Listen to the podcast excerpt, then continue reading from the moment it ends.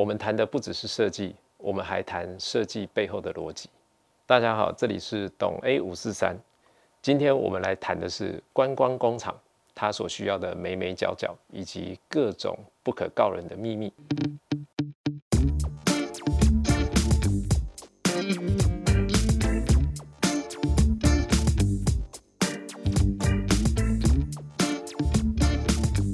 其实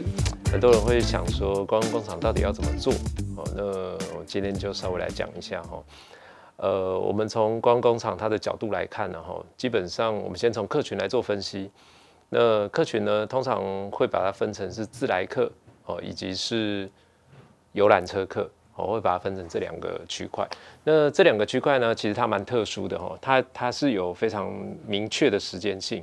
哦，比如说像自来客哈，我们讲的自来客叫做情侣啦，自己来走一走的啦，哦，或者是家庭客啊，哈，大家就是假日的时候，找个地方，然后呢去这个地方玩哦，玩了一圈，好，然后回家的这种，这种我们通常就是开着自小客车，骑着摩托车来的，我们通常都叫做自来客。那这种自来客呢，它通常的特性就是它大概就是三五个，好，然后或者就是小家庭，哦，这样子的特性。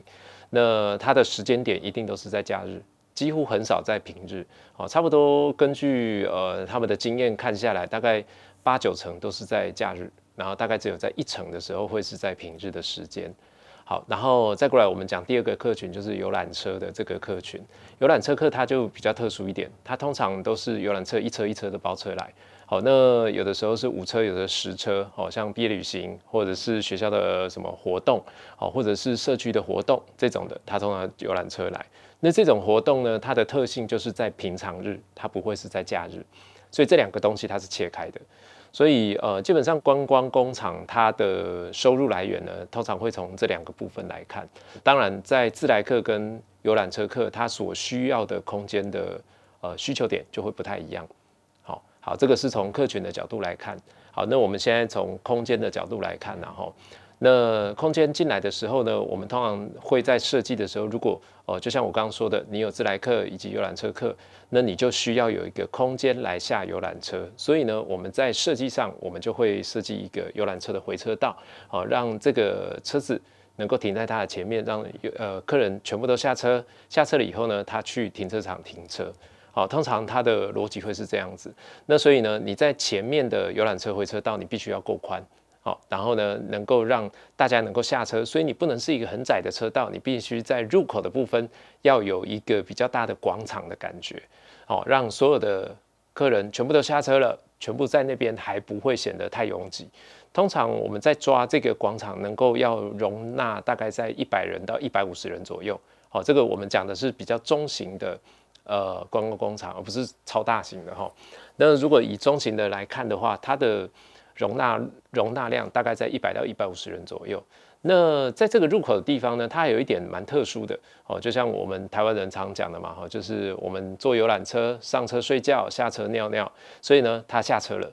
他就需要厕所。所以在这个入口的广场附近，一定要有一个很便利的厕所的位置，好，然后让这些人下车的时候，他可以立刻去上厕所。好，那在这个如果你把厕所的动线拉得太远的时候呢，对于集合这件事情就会造成很大的困扰。那在这个集合很大的困扰的时候呢，也会造成你管制上人员上的一些疏忽，然后变成是你后面很难收拾的结果这样子。所以在入口的部分是这样子。那入口呢，它有一个很重要的功能，就是大家集合在这边会拍一张照。如果以游览车来看，它就会在这边。集合起来，然后拉个红布条，哈，台湾人都是这样嘛，哈，拉个红布条，然后拍个照，这个就是入口它最重要的功能。所以在这边的设计，我们必须要很明确的入口意向，哦，能够让人家一眼就知道说，哎，你来到这个空间来，好，然后来到这个特殊的观光工厂，哦，比如说它的主题是什么，哦，像我们在我们这次的案例是一个啤酒工厂，那我们在做的时候呢，我们是不是就要做出啤酒工厂的意向？哦，这个是在入口的部分。那当集合完了以后呢，观光工厂的意义就是要去参观整个制程，但是呢，呃，在这个路径上呢，我们必须要做一些安排。所以呢，在这个路径上呢，它会首先从入口广场会经过进入到室内的空间，哦，或许是室内，或许是户外，哦，那它的空间就是会跟你的生产流程有关系。那在生产的流程，也就是在工厂的角度来看，它又分成两个部分，哦，第一个部分叫做可被看到的，另外一个叫做不可被看到的，哦，通常不可被看到的可能就是比较脏啊，比较大声啊，或者是诶是属于机密的部分，这个部分我们就是归纳于。不可被看到的，那可以被看到的呢？它就会变变得比较亲切一点，比较明亮的空间，以及它在工厂的设计装修上面，它也会做一些手脚哦，让它看起来更干净、更高级，或者是更专业哦。里面的人可能就是穿着无尘衣，或者是怎么样的方式，甚至有的部分哦，它可以跟客人做一些互动哦，比如说手作哦，或者是一些呃。一些游戏哦，甚至是一些什么猜谜啦，哈，这些动作，这个就是会在观光工厂它的工厂的内部来做设计，哦，那在这个中间的过程中呢，我们也会在这中间设定一些小的贩卖部，哦，这些小的贩卖部就是在这个制程里面，我们可以得到什么样的东西，或者是在这个制程之中，我们在呃可以买到它的半完成品，或者是它的一些比较特殊的纪念品。哦，这个就是在整个工厂的流程里面，它产生的一些现象。所以呢，在这个工厂里面，它就会有两个部分。第一个部分叫做工厂的本身，哦，第二个部分就是购物的据点，小据点，一点一点一点的小据点。好，这样子。啊，那当然，这个小据点里面可能也有卖饮料，哦，卖水，卖一些小小的东西吃的。好，这个就是在这据点里面的。再过来，我们经过了光工厂的这个流程之后呢，到最后我们的。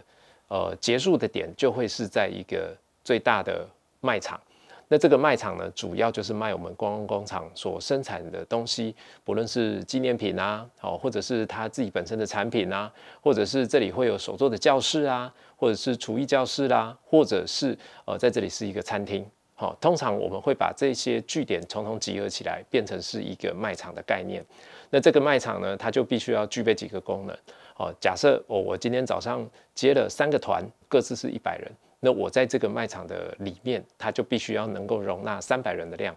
好，在这个三百人的量呢，它要同时能够出餐，能够去服务这三百人它产生的一些需求。所以呢，在这个空间里面，我们就必须要在短短的时间之内，基本上是这样子，就是当我们走完工厂之后出来到这个卖场，通常留的时间都不到半个小时。好，那在这个半个小时之内，我们要怎么让他迅速的去结账，能够让他迅速的去花钱，哦，甚至是在这个半个小时之内，我要让你能够用到餐，在这个部分，它的逻辑大概就会是这样子。所以这个卖场它的腹地必须要够大，然后呢，座位数要够多，然后以及你的服务流程必须要够精准，所以你的出餐的速度，以及你在做这些呃服务的时候，你要更能够有效率的去做它。这个是属于在卖场的部分。那当然，在卖场结束之后呢，哎，大家吃完饭了，或者是买完东西了，然后做完这些事情之后，好，出来到外面就要回到入口的地方，或者是出口的地方去做集结。那通常呢，我们这个过程中啊，哈，在卖场的外面，我们会连接一个比较大的广场。那这个广场它的作用是什么？给这些可能不会想要买东西的人。好，然后或者是我们需要集合的空间，或者是我在这个广场可以举办一些活动，好，比如说我们可以请街头艺人呐，好，或者是一些演唱会啦、电影院呐，好，都可以在这个广场中来做表演。所以呢，这个广场它有一些作用，就是说，呃，我在这里可以产生一些很漂亮的活动，很有趣的活动，然后呢，让在这个整个流程动线之中，我都可以看向这个广场。那它会对人会有一种期待感啊，好像我经过了以后，我好期待我要去看下一个广场，它能够提供给我什么样的新奇的东西，或者是新奇的表演、新奇的服务。所以呢，在整个观光广场它的流程动线呢，它到最后会集合在广场之后，再出去到出口。好，这个就是一个完整的流程动线。我们在做设定的时候呢，我们就会希望说，怎么去设定一个流程，它需要多久的时间？呃，通常的数据是这样啦，哈，就是说一台游览车，啊，它到这个景点，然后放你下来，到它要让你回来，通常的时间在四十分钟。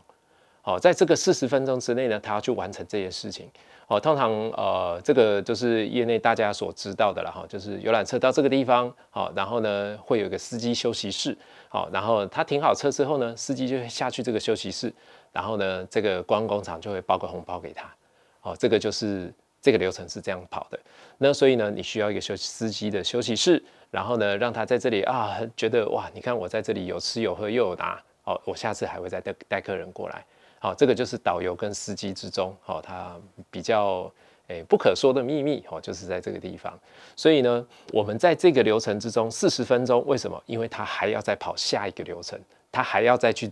做一次这样的事情。通常抓的时间是在四十分钟，所以我们现在在设定这个观光工厂的流程动线，通常都会让他在四十分钟之内就就做结束。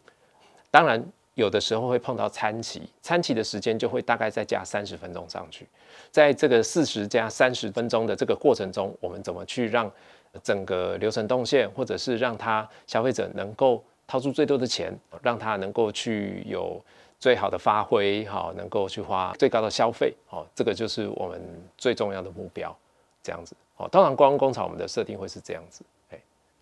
讲完。观光工厂怎么跑回客这件事情？回客吗？你是说回头客吗？就是说我来过一次，再来第二次？对啊，他不可能说今天一间观光工厂，他就只能一批人玩下一批，这样子总有被消耗掉的时候。呃，这个就是跟你观光工厂的定位有关系。哦，通常的确，台湾的观光工厂几乎都没有在做回客的。对他们的做法就是，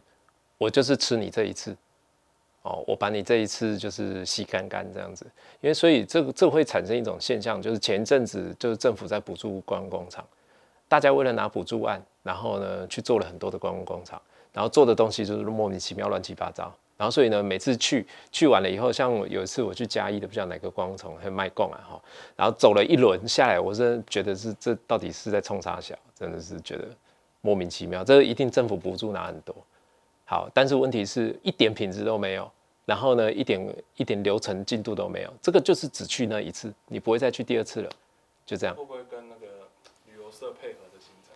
啊，这个都是跟旅游社配合啊。我我刚刚在说的。这种呃游览车，其实很多都是阿公阿妈。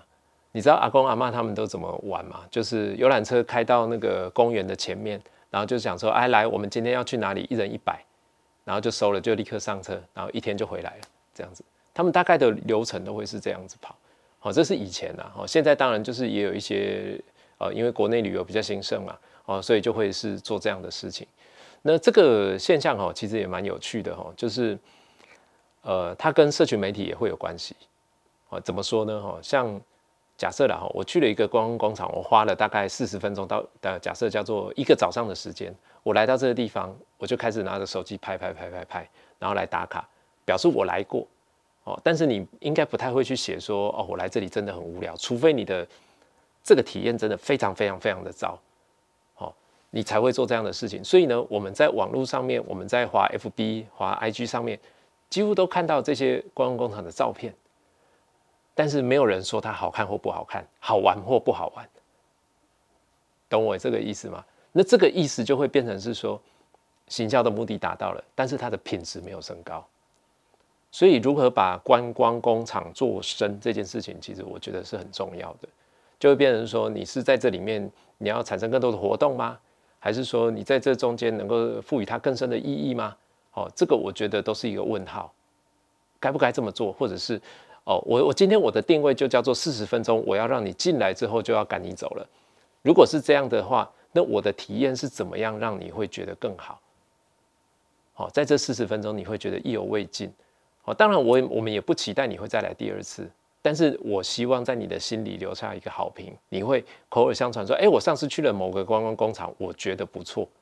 好像我们这次设计的，我们这个案例，它就是一个啤酒工厂。那这个啤酒工厂基本上，呃，做法就会变成是，哎，我只要来这里有好喝的啤酒，哦，有好吃的餐，基本上就没什么问题。这个就是体验的一环。只要我们能够把这个体验做好，或者是我能够拿回啤酒的礼盒，我觉得就很棒了。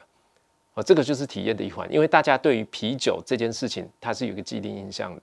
像我之前去过一些什么香皂工厂。这个整个理这个体验是非常糟糕的哦，就是我我到底为什么要买那么多香皂回去？这个我不理解。好，就是它就会有这些这些问题存在，这样子。对。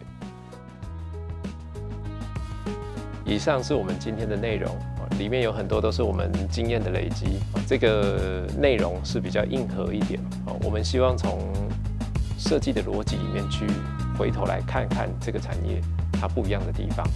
哦，也希望能够带给你不一样的面向以及思考。这里是董 A 五四三。